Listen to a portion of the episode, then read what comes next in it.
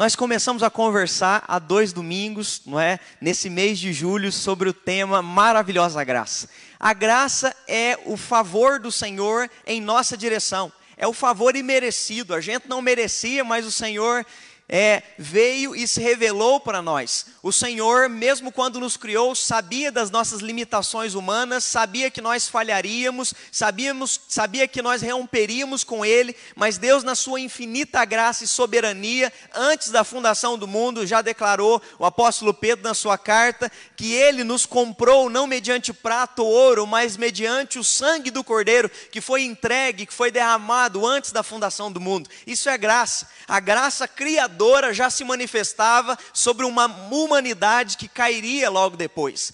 Deus então vem com a sua graça salvadora, a sua graça que nos redime, a sua graça que nos tira as escamas do pecado e então traz a clareza da nossa salvação. Foi isso que nós conversamos no primeiro domingo desse mês de julho, quando Davi clama a Deus que Deus trouxesse de novo a alegria da sua salvação.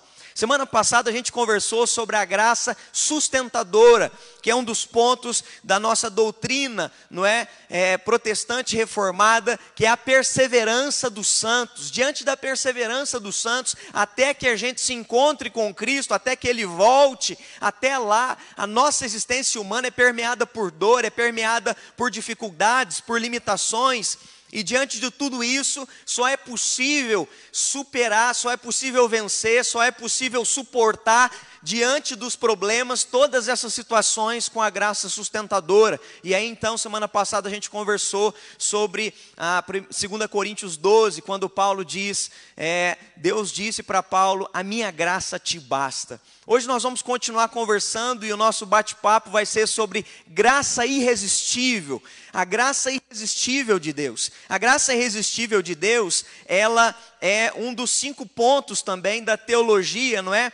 Do calvinismo, um dos cinco pilares, chamada tulipe. Na tulipe a gente tem cinco pontos do calvinismo, não é? A depravação total do homem, a eleição incondicional, a expiação ilimitada e a graça irresistível e a perseverança dos santos. Então, eu sei que são termos teológicos, mas é algo que você precisa entender. Graça irresistível. Vai dizer John Piper que não dá para falar sobre depravação total da humanidade, ou seja, sobre uma natureza caída, sem antes ter sido alcançada por essa graça irresistível. A graça irresistível é o ponto de partida pelo qual nós podemos compreender o amor do nosso Senhor e Salvador Jesus Cristo sobre as nossas vidas.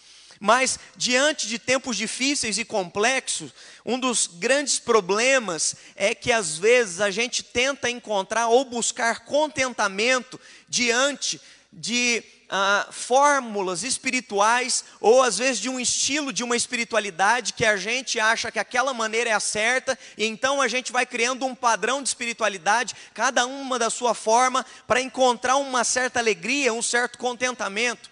O povo de Israel é um povo que foi marcado pela graça desde o início da sua história. Gênesis 12, quando Deus chama Abraão, Deus chama simplesmente pela graça, não é meritocracia. Abraão, ele era idólatra, Deus tira ele da idolatria e Deus diz que vai fazer dele uma grande nação, vai abençoar a vida dele, a casa dele, e Deus vai usar ele para abençoar todas as nações da terra através de um descendente dele. Deus já estava falando ali de Jesus Cristo, que viria da linhagem abraânica e então traria, não é, redenção e remissão para todos.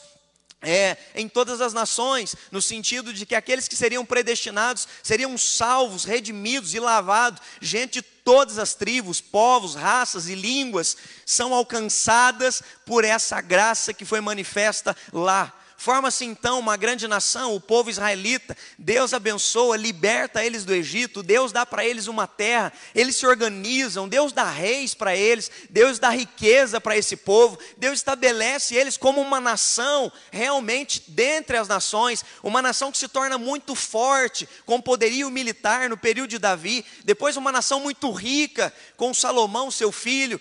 E diante de tudo isso, infelizmente, a nação vai se perdendo porque para de olhar para a graça, para o chamado ao qual Deus fez lá no início, ao pai Abraão.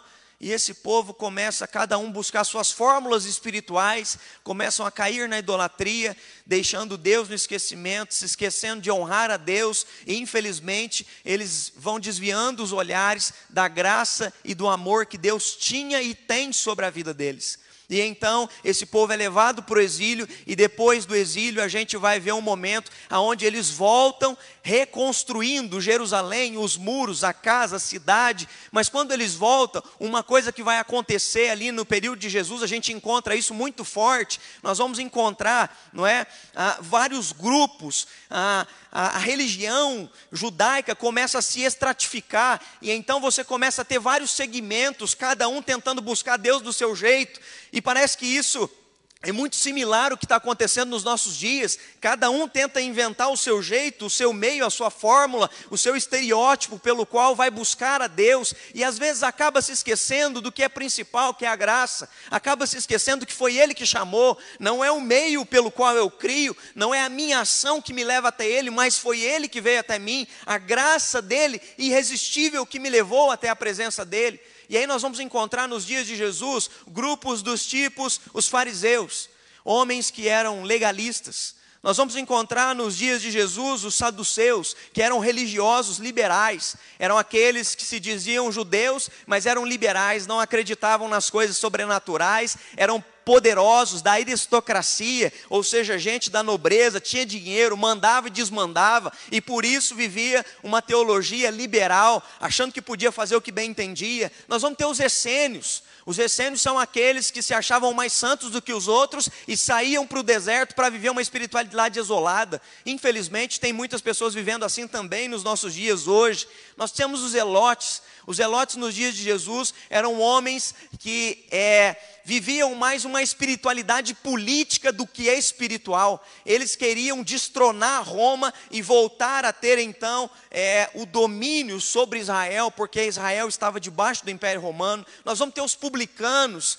que já eram também pessoas, judeus, que se associavam ao Império Romano para cobrar impostos e usurpar dinheiro do próprio povo judeu e assim acumulando riqueza ilícita. Nós vamos perceber que vai criando vários estratos dentro desse povo judaico, e há também aqueles que são chamados de pecadores, homens e mulheres que viviam no pecado, na depravação total, e assim então Jesus Cristo vem. E quando Jesus vem, ele vem para revelar a graça irresistível de Deus, ele vem para revelar a graça de Deus ao mundo, que até então é desconhecida, ou até então foi perdida pelo esquecimento, pela falta de sensibilidade espiritual dessa nação que foi tão agraciada ao longo dos anos. E aí Deus, através de Jesus, vem nos trazer a graça irresistível. Mas, pastor, o que é a graça irresistível? Ela é tanto falada, pregada, está na teologia, você diz, mas aonde está a graça irresistível? Como é que ela tem impacto na minha vida hoje? Como é que essa graça irresistível pode transformar a minha espiritualidade hoje? É por isso que eu lhe convido a abrir sua Bíblia comigo, por favor no Evangelho de Lucas, capítulo 15, versículo 11, versículo 32. Continuou certo homem, tinha dois filhos, o mais moço de, deles disse ao pai: Pai, dá-me a parte dos bens que me cabe. E ele lhes repartiu os haveres. Passado não muitos dias, o filho mais moço, ajuntando tudo que era seu, partiu para uma terra distante, e lá se dissipou todos os seus bens, vivendo dissolutamente. Depois de ter consumido tudo, sobreveio àquele país uma grande fome, e ele começou a passar necessidade. Então ele foi, se agregou a um dos cidadãos daquela terra, e este o mandou para os seus campos o guardar porcos. Ali desejava ele fartar-se das alfarrobas que os porcos comiam, mas ninguém lhe dava nada. Então, caindo em si, quantos trabalhadores de meu pai têm pão com fartura, e eu aqui morro de fome? Levantar-me-ei e irei ter com meu pai, e lhe direi: Pai, pequei contra o céu e diante de ti, e já não sou digno mais de ser chamado teu filho, trata-me como um dos teus trabalhadores. E levantando-se, foi para seu pai, e vinha ele ainda longe, quando seu pai o avistou. E compadecido dele, correndo, o abraçou e beijou. E o filho lhe disse: Pai, eu pequei contra o céu e diante de ti, e já não sou digno mais de ser chamado teu filho. O pai, porém, disse aos seus servos: Trazei depressa melhor roupa, vestiu, ponde-lhe no dedo um anel e sandálias aos pés. Trazei também, matai um novilho cevado, comamos e regozijemo-nos, porque este meu filho estava morto e reviveu, estava perdido e foi achado, e começaram a regozijar-se. Ora, o filho mais velho estivera no campo, e quando voltava, ao aproximar-se da casa, ouviu música e danças. Chamou um dos criados e perguntou-lhe o que era aquilo. E ele informou: Veio teu irmão e teu pai mandou matar um novilho cevado, porque recuperou com saúde. Ele se indignou e não queria entrar. Saindo, porém, o pai procurava conciliá-lo. Mas ele respondeu a seu pai: Há tantos anos que sirvo, sem jamais transgredir uma ordem tua, e nunca me deste um cabrito, sem sequer alegrar-me com os meus amigos. Vindo, porém, esse teu filho, que desperdiçou os teus bens com meretrizes, tu mandaste matar para ele um novilho cevado. Então respondeu o pai: Meu filho, tu sempre estás comigo, tudo que é meu é teu. Entretanto, era preciso que nos regozijássemos e nos alegrássemos, porque esse teu irmão estava morto e reviveu, estava perdido e foi achado. Amém. Esse texto não é de é, Lucas capítulo 15, do versículo 11 ao versículo 32, é uma parábola, e ela é a terceira parábola na qual Jesus está falando ah, consecutivamente. Ele acabou de falar sobre três parábolas. Jesus acabou de anunciar a parábola ah, do pastor que deixa as 99 ovelhas para resgatar uma ovelha perdida. Jesus acabou de contar a parábola da dracma perdida. Ah, aonde uma mulher revira toda a sua casa para encontrar apenas uma dracma, e ele encerra as três parábolas dizendo sobre a parábola do filho pródigo, assim como ela é intitulada. Jesus, por que é que ele fala três parábolas e por que ele conclui com essa parábola? Porque Jesus estava querendo tratar essa estratificação, como eu introduzi a mensagem, diversos ramos no judaísmo que tinha surgido, o farisaísmo, os publicanos, os saduceus, os pecadores, não é? Os essênios. Jesus estava querendo tratar a espiritualidade de cada um deles, porque cada um criou para si um tipo, um estereótipo de espiritualidade, na qual cada um tentava encontrar Deus da sua forma forma e do seu jeito.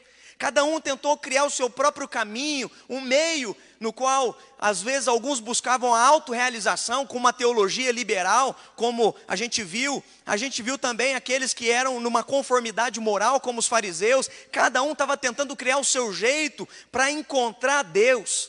Mas nessa parábola, Jesus Cristo vem e ele vai nos mostrar algo que a gente às vezes desconhece a gente está tentando criar um sistema para ir até Deus.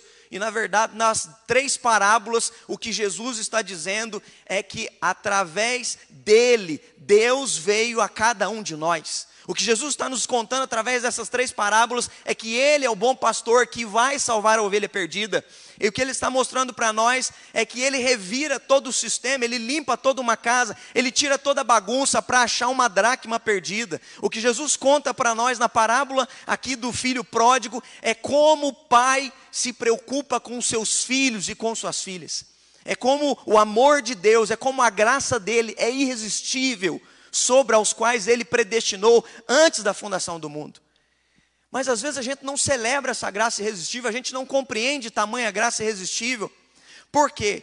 Em primeiro lugar, eu gostaria de ver com vocês, olhando para essa parábola, não há felicidade sem a graça irresistível.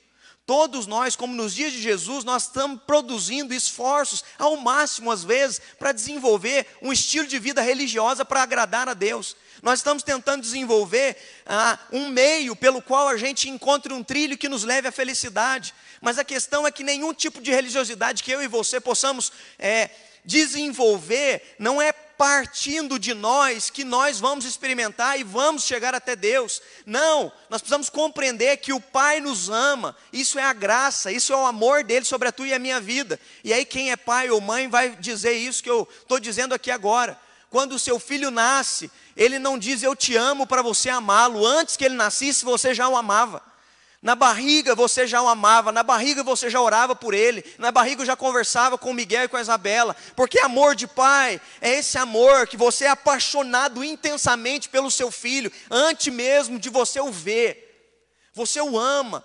o que Jesus está revelando na parábola do filho pródigo é um amor irresistível que Deus tem pelos seus filhos e pelas suas filhas. Mas por que, pastor, que essa história são de dois filhos e às vezes a gente enfatiza só no filho pródigo que foi embora? A gente precisa se atentar a um detalhe. Aqui essa história, essa parábola é para falar sobre dois filhos, o qual o pai ama ambos, mas os dois estão perdidos. Porque cada um está tentando desenvolver um estilo de espiritualidade diferente um do outro. Cada um está tentando buscar pelos seus próprios meios a autorrealização, a autossatisfação e então encontrar de alguma forma Deus no final de tudo isso. Mas infelizmente, cada um deles eles tentam de maneira diferentes, indo buscar esse amor, e aí um busca na autorrealização e outro busca no autoconhecimento. Cada um tem buscado de uma maneira, e aí a gente vai ver então o pai depois vindo em direção a cada um deles para tratar a ambos, porque eles não compreenderam a graça irresistível. Primeiro, cada irmão cai em um pecado e nós às vezes também caímos. O pecado que a gente começa percebendo é do filho pródigo, daquele que sai de casa. Ele tem a crise do autoconhecimento. E nessa crise do autoconhecimento, ele sai de casa para conhecer e para viver uma realidade fora da casa do pai. E às vezes é essa busca que muitas pessoas estão vivendo nos nossos dias, é essa busca e o anseio que está dentro de corações de muitos jovens que às vezes estão dentro da própria igreja ou às vezes já saíram da igreja e já abandonaram os caminhos do Senhor. O filho mais novo, ele, per, ele pede a herança para o pai, estando o pai ainda vivo. No contexto do Oriente Médio, você pedir a herança para o pai, estando ele ainda vivo, é algo totalmente inaceitável. Você pedir uma herança significa que você está dizendo para o seu pai: Eu gostaria que o senhor já tivesse morto, mas como o senhor não morreu, me dá a minha herança, porque eu não quero viver com o senhor mais. É isso que simboliza pedir herança. O filho está dizendo o seguinte: eu não quero perder a minha vida aqui, a minha existência na tua presença, porque esse mundo tem tanta coisa para me oferecer para mim. E aí, algo que às vezes a gente só enfatiza é que ele sai e vai para o pecado, mas a gente precisa enfatizar um ponto aqui: diz que quando ele pede a sua parte na herança, o pai poderia muito bem dizer: não vou dar nada, porque ele tem toda a autoridade. Mas o pai além de repartir herança, dá para ele, ele libera o filho para ir embora, e esse filho então vai, e a Bíblia vai dizer que ele foi para uma região distante, longe da presença de Deus. Ir distante, ir longe, não significa geograficamente, mas significa às vezes existencialmente no coração. Às vezes você pode ouvir cultos, às vezes você pode ouvir lives, às vezes você pode participar da igreja, mas teu coração está longe de Deus faz tempo. Os caminhos os quais você anda estão longe totalmente de Deus faz tempo. As atitudes que você tem tomado, as regiões nas quais você tem gastado a tua vida, é totalmente longe de Deus.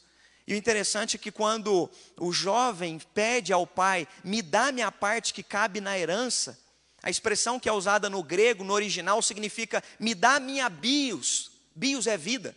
Ele está dizendo, eu quero viver a minha vida. E tem muita gente que, mesmo estando perto ou conhecendo o Pai, cada um está gastando a sua bios, a sua vida, aquilo que Deus lhe deu. Deus te concedeu a vida, Ele te gerou, Ele te formou. Salmo 139 vai dizer que Deus conhecia você no ventre da sua mãe.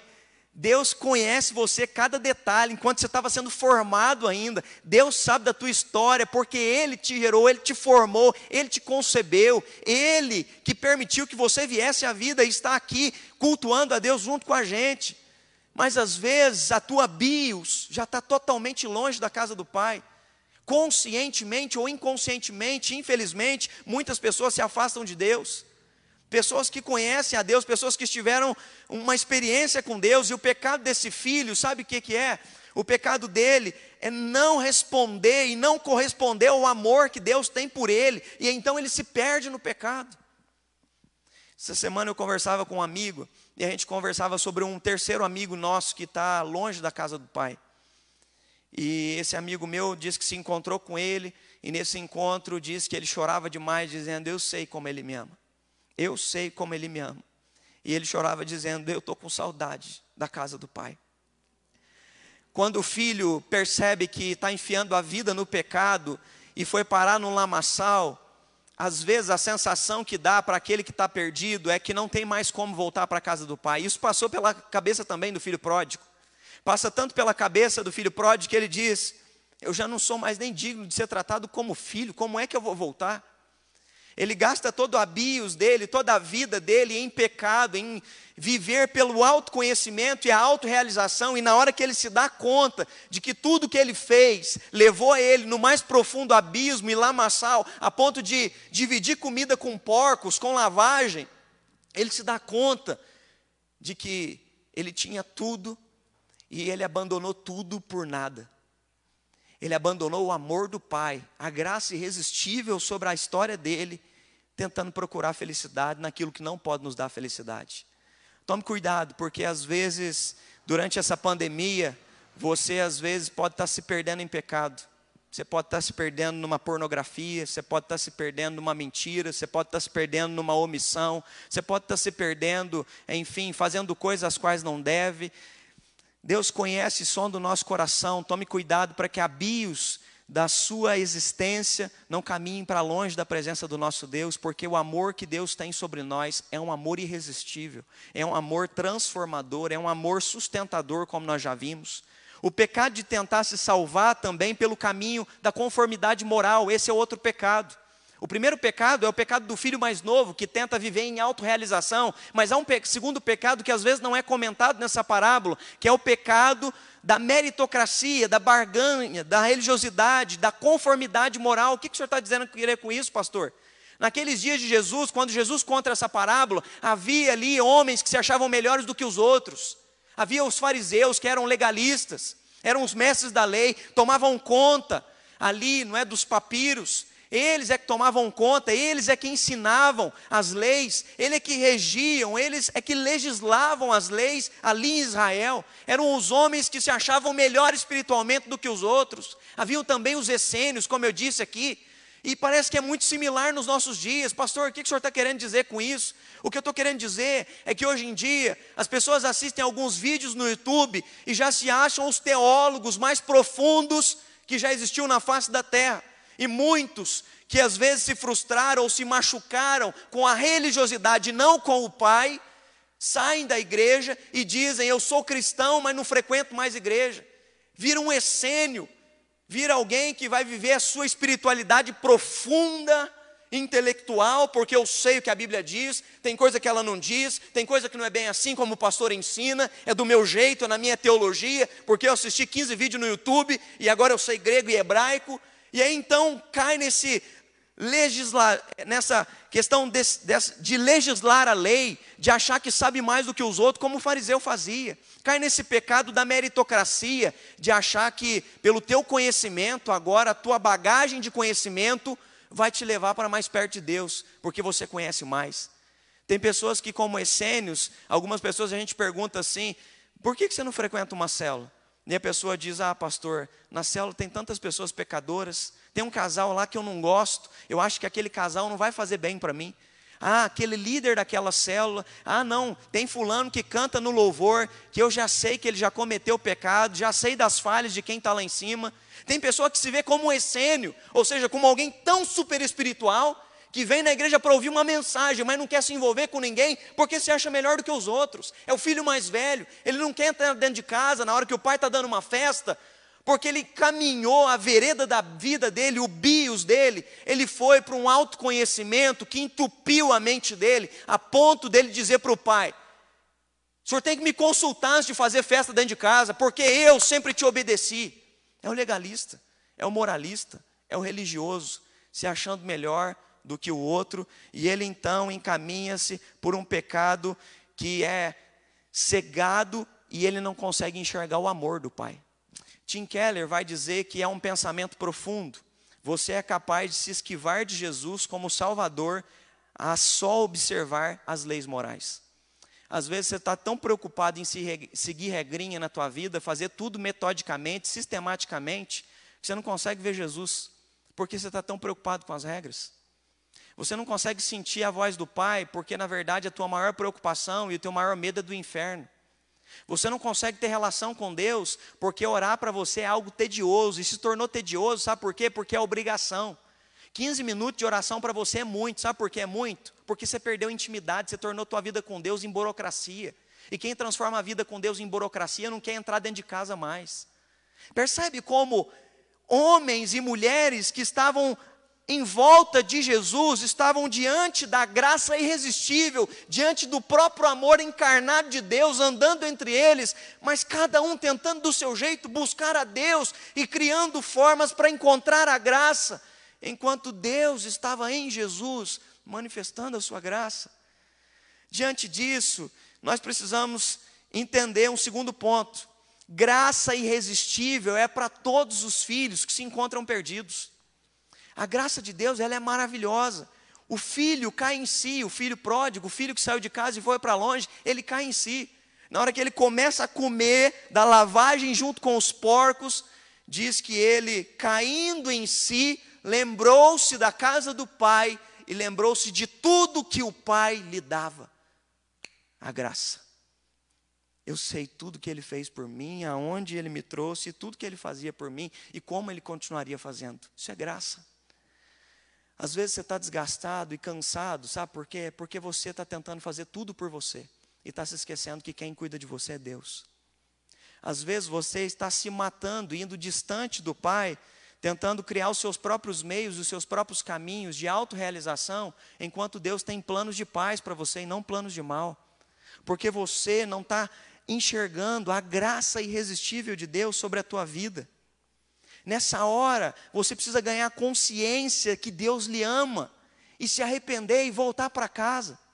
Quando esse meu colega contava desse amigo nosso que está longe da igreja, falando que ele chorou, eu fiquei pensando isso hoje. Nós precisamos dizer para ele: o pai está tá esperando ele de braços abertos ele pode voltar para casa, ele não precisa ficar longe, ele não precisa se sentir menosprezado, inferior, ele pode vir, ele pode encontrar a casa do Pai. Nós precisamos entender isso, que independente do nosso pecado, da nossa falha, do nosso erro, o Pai vai nos receber, o Pai vai nos redimir, o Pai vai nos perdoar se nós nos arrependermos dos nossos pecados. Nós precisamos compreender isso, do amor que Deus tem por nós. Nós precisamos entender que nós só vamos provar dessa alegria, dessa graça irresistível, quando a gente se encontrar diante da real situação na qual nós estamos. Um rapaz pediu um aconselhamento para mim tempos atrás, e quando eu cheguei na casa dele, eu fiquei preocupado, porque fazia tempo que ele não me procurava, na verdade ele estava até sumido da igreja. E quando eu encontrei com ele, ele disse: Pastor, eu preciso da sua ajuda porque eu estou me envolvendo com várias mulheres eu estou tendo vários relacionamentos, eu termino um, começo outro, e às vezes simultaneamente vou me envolvendo com várias mulheres simultaneamente. E ele disse: Eu estou pensando em uma coisa, eu queria ver a opinião do Senhor. E ele disse para mim: Eu estou pensando, eu encontrei uma agora, eu acho que se eu me casar com ela, eu vou parar com essa gandaia e com essa farra toda. O senhor acha que o compromisso com uma mulher vai fazer com que eu pare com essa bagunça na minha vida moral? E eu então virei para ele e falei: Meu amigo, compromisso não salva ninguém. Você precisa se lembrar de quem te salvou, você precisa se lembrar de quem te ama, você precisa lembrar da casa do Pai. Na verdade, você vive na farra, você vive nos prazeres e no autoconhecimento porque você se esqueceu do quanto Deus mulheres as quais você está usando para o seu prazer próprio. Você está pecando contra Deus. Enquanto a gente não tiver consciência de qualquer pecado que a gente pratica, seja ele no culto. Às vezes você acha que ninguém está vendo o que você está fazendo, por isso não vai afetar ninguém, a vida de ninguém. Eu quero dizer que está afetando ao teu pai, está afetando a tua relação com Deus. Você precisa ganhar consciência do quanto Deus te ama para você enfiar sua bios em prazeres na lama da existência humana. Cai em si, enxergue o quanto Deus te ama, enxergue como Deus tem um plano na tua história e volta para casa. Volta para casa, volte para Deus. Nós precisamos voltar para a presença de Deus, independente dos erros nos quais a gente esteja enfiado. E o filho, quando cai em si, ele sai da lama, ele sai da sujeira e ele volta para a casa do Pai. Nós precisamos entender isso. Quando nós pecamos, nós pecamos contra Deus. Quando nós pecamos, nós negamos o amor do Pai. Em um outro momento, uma pessoa me procurou dizendo que estava cometendo um adultério. E nós fomos tratar esse adultério. E eu me lembro que ele me procurou e no encontro ele estava muito choroso e ele veio pedir perdão para mim. E enquanto nós nos encontrávamos, ele chorava dizendo: Pastor, me perdoa, porque eu não é, honrei tudo aquilo que o Senhor fez por mim. Na hora eu comecei a chorar junto com ele, e eu disse: Sabe por que eu estou chorando?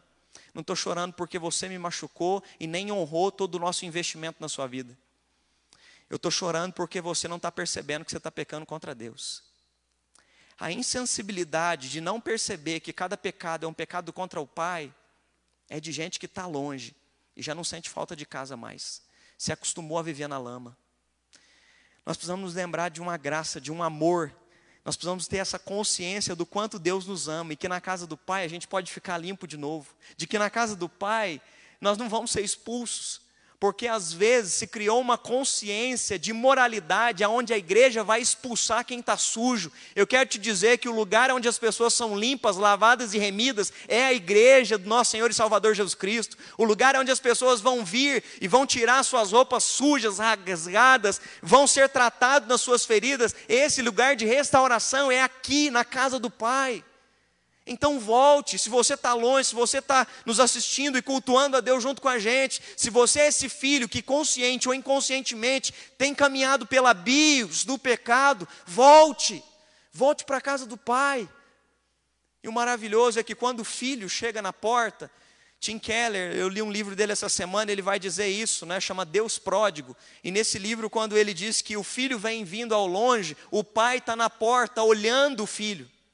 E no meio judeu, um pai jamais se rebaixaria saindo correndo para ir abraçar um filho. Porque um pai, um patriarca, tem uma posição. Ele é a pessoa a qual todo respeito deve ser dado a ele. Nessa história da parábola do filho pródigo, eu não sei se você se atentou, mas diz que o pai sai ao encontro do filho, e antes que o filho, eu não sei se você se lembra, mas ele veio pensando como é que ele vai corrigir a situação dentro de casa. Às vezes você está pensando em como corrigir a sua situação, como voltar para a igreja, como se reencaminhar, como não é vir fazer parte do ministério de novo, porque às vezes você caiu em pecado. Como eu posso me inserir na célula? Como eu posso me envolver de novo? Porque eu fiz tanta coisa, pastor. E aí você fica se achando indigno, sujo. O filho vem matutando e pensando como é que ele vai corrigir tudo isso. E ele vem pensando: cheguei a uma conclusão, vou chegar diante da casa do pai e dizer para ele: Pai, pequei contra ti, eu já não sou digno mais de ser chamado teu filho, deixe-me viver como um dos teus trabalhadores. Eu vou trabalhar, o Senhor me dá o salário. Eu não quero viver dentro de casa, eu posso morar ali fora, num casebre, mas por favor, ele vem repensando como ele vai restituir tudo que ele levou. Sabe o que é maravilhoso? É que nessa história o pai sai correndo para abraçar o filho. E antes que o filho viesse qualquer, com qualquer frase de arrependimento, o pai abraça e diz: Filho, que bom que você voltou. Eu estava te esperando. O pai já começa a gritar e o filho começa ali já a dialogar, dizendo: Pai, eu já não sou digno mais de ser chamado teu filho. Deixa eu viver como um dos teus trabalhadores. E nesse momento, o pai abraçado com ele, provavelmente chorando de alegria, a graça irresistível envolvendo ele, ele está constrangido, porque tudo que ele fez para o pai não deveria ser feito, ele está com vergonha, um senso de saber que ele não merece estar onde ele está, isso é a graça, a graça traz essa consciência. Ele ouve a mim, mesmo não merecendo ser ouvido, ele me abraça e me acolhe, mesmo não merecendo ser abraçado e acolhido. Que amor é esse? Da onde vem isso? E o pai diz mais do que isso. O pai chama os servos e diz: Ei, matem o novilho cevado, tragam vestes limpas para o meu filho, coloquem um anel no dedo e digam a todos que haverá festa nessa noite, porque ele estava morto ele reviveu. Ele estava perdido ele voltou para casa. É tempo de você entender o quanto Deus te ama, como o amor dele, como a graça dele é tremenda sobre a nossa história. Quando a gente se dá conta disso, eu imagino que o filho entra sem graça na festa, mas o pai, com um sorriso tampado no rosto, diz: Ele está vivo, gente. Ele está vivo, nós resgatamos. Ele está salvo ele está limpo, ele está curado. E o anel no dedo simboliza a restituição da posição dele. Ele agora é filho dentro daquela casa, ele não é um dos trabalhadores, ele é filho. Nós só temos a posição de filho, sabe por causa de quem? Por causa de Jesus Cristo de Nazaré. João capítulo 1, versículo 12, vai dizer: A todos quanto creu, creu nele, deu-lhes o poder de serem feitos filhos de Deus. A graça de Deus se manifestou sobre a tua e a minha vida de maneira tão graciosa. Se você já entregou sua vida a Jesus, você sabe o que é isso. Nós não merecíamos. Nós não somos melhores do que ninguém que está lá fora sem Jesus. Mas Deus, na sua infinita graça e misericórdia, nos predestinou antes da fundação do mundo para nos amar, para nos redimir, para nos dar vestes limpas e para, através de Jesus Cristo, nos dar filiação. E agora nós podemos chamar Deus de Pai. Nós podemos entrar na casa e ter comunhão com Ele. Nós temos aqui também o filho mais velho, diante dessa situação, o filho mais velho, ele fica nervoso e ele não consegue compreender por que é está acontecendo festa dentro de casa. Porque ele não está entendendo a graça irresistível. Porque na mente do filho mais velho, tudo que acontece de bom é porque eu mereço. E às vezes você está vivendo um cristianismo pesado, sofrido, porque você está com essa consciência. Eu não orei tanto, por isso as coisas não deram certo. Eu não dei tanto, por isso diante do meu dar, Deus não fez o tanto que eu gostaria que Ele fizesse. Você começa a criar uma consciência de meritocracia, de barganha espiritual. É essa o diálogo que o filho mais velho tem com o pai na porta da casa. O pai chega e diz: Filho, o que está acontecendo? E ele então diz: Eu não entendo. Estou vendo música lá dentro, o pessoal está dançando, a festa, um novilho foi morto, o Senhor nunca deu isso para mim, eu sempre te obedeci é aquele religioso que acha que é bom e que tudo que está acontecendo é porque ele merece o que está acontecendo com ele. E na verdade o pai vira para ele e diz: Filho, tudo que eu tenho sempre foi teu. Você é que não percebeu a graça minha sobre a tua vida. Quando você descobre que a graça de Deus é sobre a sua vida, você para de se esforçar e de achar que tudo que acontece na tua vida é porque você é um religioso perfeito, você é um legislador, você é um fariseu, você é um essênio. Eu não vou me envolver com ninguém, então a minha vida vai ser super abençoada. Vou entrar num casulo da fé e aí meus filhos não vão se envolver com os pecadores e profanos. Quando você se dá consciência de que Deus te salvou, não porque você escolheu Ele, mas porque Ele te escolheu, querido, a consciência da graça é tamanha que você celebra cada bondade de Deus na tua história. Todas as manhãs, quando eu vou orar a Deus, eu sempre começo as minhas orações agradecendo a Deus pela graça dele na minha vida. Eu venho de uma família muito pobre, as minhas, tanto a minha bisavó quanto a minha avó eram zeladoras da igreja. Eu venho de uma família onde, tanto na família do meu pai quanto na família da minha mãe, ah, alguns tios meus se perderam e não conhecem Jesus. Eu venho de uma família onde houve divórcio na minha casa. Eu venho de situações nas quais, por mim mesmo, eu não estaria aqui. Mas aos seis anos de idade, aprove a Deus se revelar para mim e me transformar em filho. Aprove a Deus aos 15 anos me encher com o Espírito Santo e dizer que eu ia ser vocacionado para ser um pastor. Aprove a Deus que dentro da minha casa eu fui um dos primeiros a fazer graduação, a pós-graduação. Na minha família as pessoas não têm. Aprove a Deus pela graça, me dá uma casa, me dá uma família, eu ter filhos, eu ter um carro. Tudo isso é graça, a graça maravilhosa de Deus que foi superabundando na minha vida. Eu não sou merecedor, não sou melhor do que ninguém, não fiz mais do que ninguém para ter o que eu tenho, para ser quem eu sou. Simplesmente Ele me amou, eu não merecendo. Não oro melhor do que ninguém. Nada do que eu faço me torna melhor do que ninguém. Mas quando eu ganho consciência de que eu sou perdido, Ele me dá vestes novas, me transforma em filho e cuida de mim em todas as áreas. Às vezes você está se esquecendo que você é filho. E é por isso que você está sofrendo tanto, porque você está se esforçando como se não tivesse um Deus que cuida de você.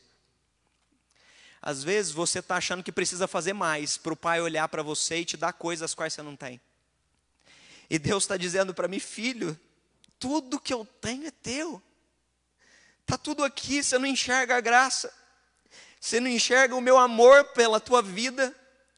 Você não enxerga o meu cuidado pela tua família. Você não enxerga o quanto eu te amo e como eu te transformei em filho e como eu limpei as tuas vestes e como eu te saro no dia das tuas dores. O filho mais velho não é capaz de reconhecer a graça irresistível do pai, porque ele está cego pela religiosidade da sua própria bondade.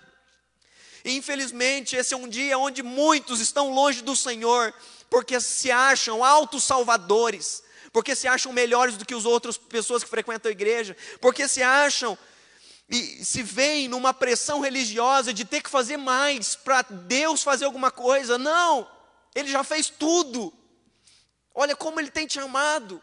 A graça dele é irresistível sobre a nossa história. Por isso se renda. É o terceiro ponto. Prove da graça, não só de saber que o Pai te ama, mas celebre a graça da transformação. Para de sofrer, para de se esforçar, no sentido de você achar que você precisa ser um religioso melhor, no sentido de legislar a lei, sabe? Não, eu preciso fazer mais coisas, porque se eu fizer mais coisas, então ele vai me dar, ele vai atender. Para com isso, se renda à graça dele. Não descubra só que o Pai te ama através da graça irresistível, mas se renda. O filho pródigo é o que vem lá da lama. Eu imagino que ele se rende. Na hora que ele abraça o pai, o corpo está tão cansado. Ele está tão cansado porque ele está comendo comida de porco. Você que está no pecado, é uma sensação tão horrível. Aquela vontade de se limpar, mas depois você peca de novo, e aí você peca de novo, e aí você peca de novo, e a lama não sai, a sujeira não sai, e você não sabe mais aonde se limpar, porque aonde você vai, você se mete em sujeira, é pecado, é vício, é como diz Hebreus 12: o pecado que tem nas mentes tem nos assediado, vai envolvendo, e você não sabe mais. Mas quando o filho chega na casa do pai, o pai simplesmente faz tudo, e o filho simplesmente se rende. Se você está em algum pecado, eu quero dizer para você: se renda ao Senhor hoje, em nome de Jesus.